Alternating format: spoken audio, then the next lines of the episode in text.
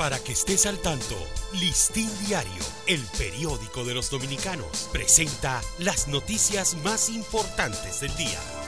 Buen día, feliz inicio de semana. Hoy es el lunes 27 de marzo de 2023. El expresidente Danilo Medina denunció ayer una persecución política en contra de exfuncionarios de su gobierno y dirigentes del Partido de la Liberación Dominicana por parte del Ministerio Público.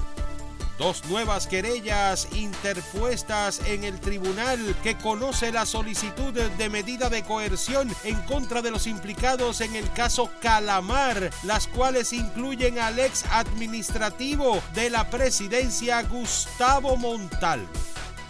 Miembros de la Policía Nacional dispersaron con bombas lacrimógenas a decenas de peledeístas que salían de la Casa Nacional y que se disponían a marchar por la Avenida Independencia en apoyo a los dirigentes del PLD encartados en el caso Calamar luego de que fuese aplazado el conocimiento de la medida de coerción en contra de los 20 exministros, exdirectores y empresarios de la pasada gestión del presidente Danilo Medina. El entorno del Palacio de Justicia de Ciudad Nueva se convirtió en un campo de batalla entre manifestantes peledeístas y miembros del cuerpo del orden la solicitud de pacificar militarmente a Haití y el llamado a la unidad de los países iberoamericanos para lograr una nueva arquitectura financiera que permita mejores condiciones para el manejo de sus deudas con los organismos financieros internacionales fue uno de los puntos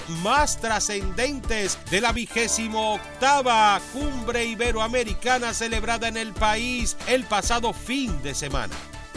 El vertedero de Puerto Plata, ubicado en la entrada oeste de la ciudad, relativamente cerca de proyectos turísticos y de uno de los puertos de cruceros, sigue siendo uno de los grandes retos del municipio por su ubicación y el impacto de los incendios que de tiempo en tiempo les afectan.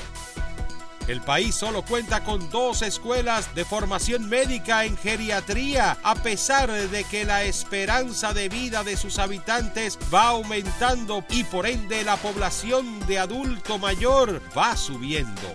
Para ampliar esta y otras noticias, acceda a listindiario.com. Para Listín Diario, soy Dani León.